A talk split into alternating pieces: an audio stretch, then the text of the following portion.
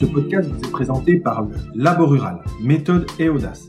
Présidé par Yves Cratinger et administré par Emmanuel Fèvre, ce laboratoire de recherche et développement rural se donne comme objectif d'impliquer des acteurs venus d'horizons différents pour échanger sur les enjeux de la ruralité, en multipliant les regards et en s'ouvrant au plus grand nombre. Co-auteurs en 2019 de l'ouvrage Ruralité, Stop ou encore, Yves et Emmanuel font de nombreuses propositions concrètes pour faire évoluer la ruralité et lui redonner une ambition. S'interroger sur l'avenir de la ruralité, c'est s'intéresser de près aux inégalités territoriales et surtout chercher à décrypter les raisons de la situation actuelle, réelle ou ressentie. Ce sujet des inégalités territoriales est prégnant depuis l'après-guerre à travers notamment les différentes politiques d'aménagement du territoire. Et pourtant, depuis plusieurs années, le sujet des inégalités territoriales éclate au grand jour. Même l'État reconnaît dans ses observations qu'il y a un sujet, même s'il ne l'assume pas toujours totalement. Les différents chercheurs également ont investi ces sujets et Christophe Julie, par exemple, a bien montré ce problème d'inégalité territoriale via son concept de France périphérique. Pour quelqu'un qui connaît bien le monde rural, comment ces inégalités territoriales se traduisent dans la vraie vie? Quels sont les remèdes qui peuvent être proposés pour une recherche d'une plus grande égalité. Les sujets à aborder sont nombreux, et je ne vais pas les aborder tous, mais euh, je parlerai d'abord de l'école. La ruralité s'est couverte d'écoles au, au 19e siècle pour apprendre le français à nos concitoyens. Des logements ont été couplés avec les écoles et toutes les communes en avaient. Et en même temps, nous sommes au XXIe siècle. Les choses ont changé. Les besoins de la famille, le travail euh, des épouses, tout a évolué. il a fallu inventer une école qui ouvre le matin euh, à 7 heures parfois avant et qui ferme le soir à 19 heures et parfois après. Cette école, c'est l'école du XXIe siècle. Elle compte euh, des services numériques, des services en termes d'information, des services euh, en matière de sport, mais aussi de la restauration périscolaire, etc., etc. Pour la mettre en œuvre, il n'y a pas d'autre solution que de regrouper un certain nombre de communes. En Haute-Saône, nous avons appelé ça les pôles éducatifs. Nous avons désormais plus d'une quarantaine. Il y a sans cesse de nouveaux projets.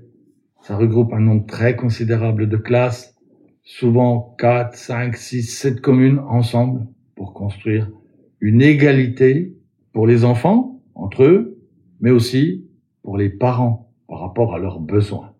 Ça, c'est un besoin du monde rural d'aujourd'hui. Mais il n'y a pas que l'école. Il y a aussi euh, tout ce qui va permettre aux jeunes hommes ou femmes d'entrer dans la vie. Et là, en milieu rural, il y a des choix qui sont très difficiles à faire et malheureusement trop souvent faits par défaut, en allant au plus près chez soi, dans une formation qui n'est peut-être pas celle que le jeune aurait pu espérer, en renonçant à aller à l'université parce qu'il faut trouver une chambre, et payer les déplacements. C'est vraiment une problématique euh, très difficile pour le monde rural aujourd'hui. Comment faire des études et euh, avec quels moyens, souvent inférieurs dans le monde rural, et se poser la question ensuite d'un éventuel retour au pays? Alors, euh, ça pénalise les territoires ruraux.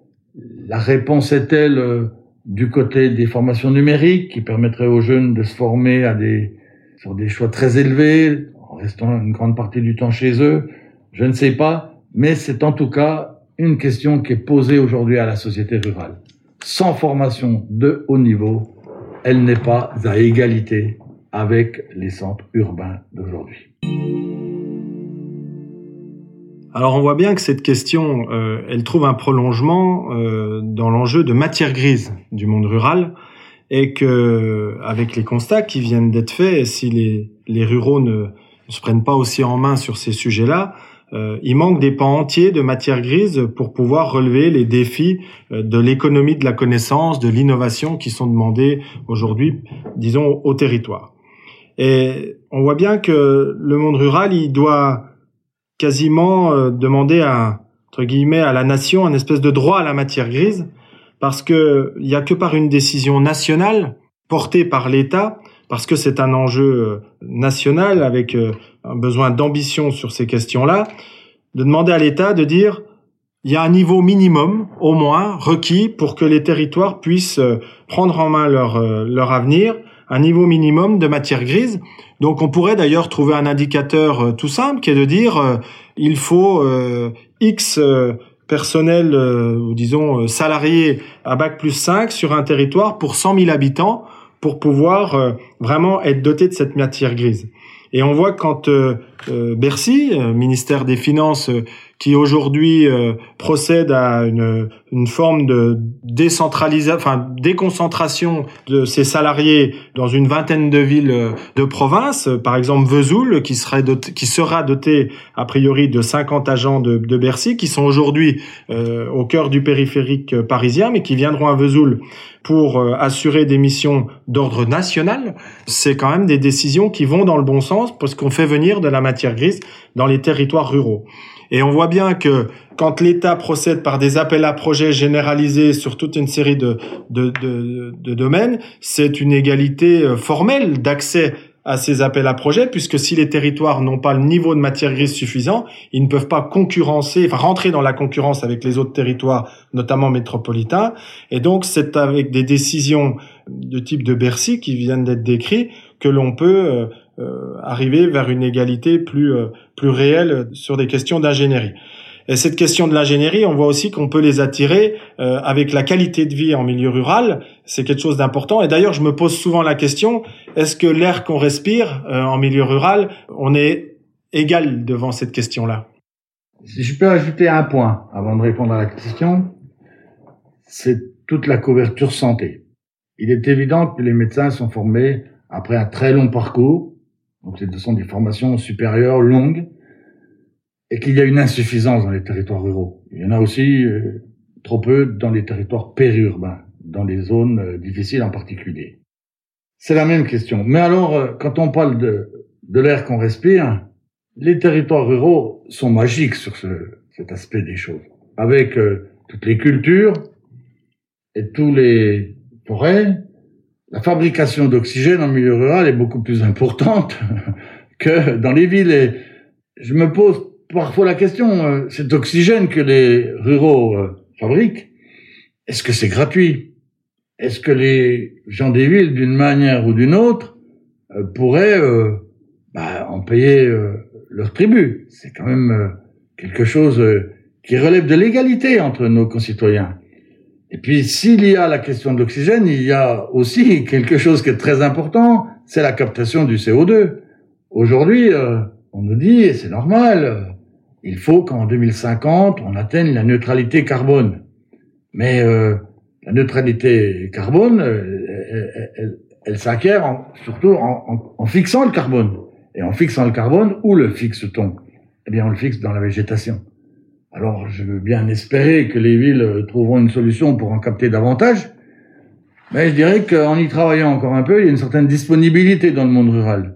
Alors, euh, sans facturer euh, aux ministres qui se déplacent dans les territoires et à chaque fois leur part euh, d'oxygène consommée, on peut arriver peut-être à trouver des solidarités à l'intérieur de notre pays entre des zones urbaines qui devront progresser mais qui ne progresseront probablement pas assez et des zones rurales qui doivent aussi progresser sur ce terrain, mais qui pourraient être soulignées comme étant les facteurs déterminants de l'équation que la nation a à résoudre.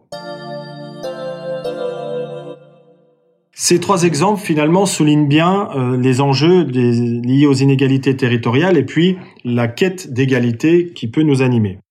Ça souligne surtout un premier enjeu fondamental, c'est que à vouloir traiter toutes les inégalités sans euh, avoir, disons, des degrés euh, d'importance de ces inégalités, il y a un sentiment d'échec, une forme de frustration qui peut exister parce que c'est impossible de pouvoir euh, traiter l'ensemble des inégalités. Donc, dans les exemples qu'on a donnés, on a finalement identifié cinq grandes inégalités territoriales qui se posent en milieu rural, cinq grandes inégalités fondamentales. La première qui touche à l'éducation du premier et deuxième degré, on voit bien que c'est quand même le ferment des inégalités, disons, structurelles pour euh, de nombreux ruraux. La deuxième inégalité fondamentale, c'est la mise à disposition d'une matière grise capable d'accompagner les territoires ruraux euh, dans les défis qui, qui se présentent. La troisième inégalité fondamentale tient à l'accès à la culture en général pour euh, permettre à l'ensemble du, collectif euh, rural, disons au plus grand nombre, de pouvoir se doter des outils suffisants pour pouvoir traverser les, les, défis qui sont de, devant les uns et les autres. La quatrième tient lieu bien sûr au numérique qui permet, on l'a vu de manière transversale, euh, de répondre, d'apporter des réponses euh, à beaucoup de questions. Et puis la cinquième et dernière inégalité fondamentale qu'il faut absolument traiter concerne l'accès à la santé, qui est quelque chose de fondamental et qui est encore apparu de manière plus forte sous l'aune de la crise sanitaire du Covid-19. Très bien, mais je dis peut-être un élément qu'il faut souligner. Sur les frontons de la République, a marqué liberté, égalité fraternité. La liberté, elle ne se négocie pas, elle est l'apanage des pays démocratiques. La fraternité est indispensable entre les humains, c'est quelque chose de fort. L'égalité, on doit préciser de quelle égalité on parle. Alors, quand ça a été écrit, c'était euh, d'effacer tout ce qui était arbitraire pour donner les mêmes droits à chacun. Et ça doit rester cela.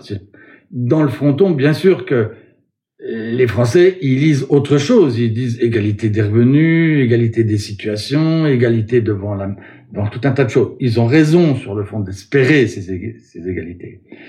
Mais dans leur résorption, il y a deux démarches. Il y a une démarche que j'appellerais l'égalité formelle. Tout le monde est traité de la même façon. Alors, euh, vous êtes devant un établissement universitaire, c'est gratuit pour le pauvre, mais c'est gratuit aussi pour le très riche.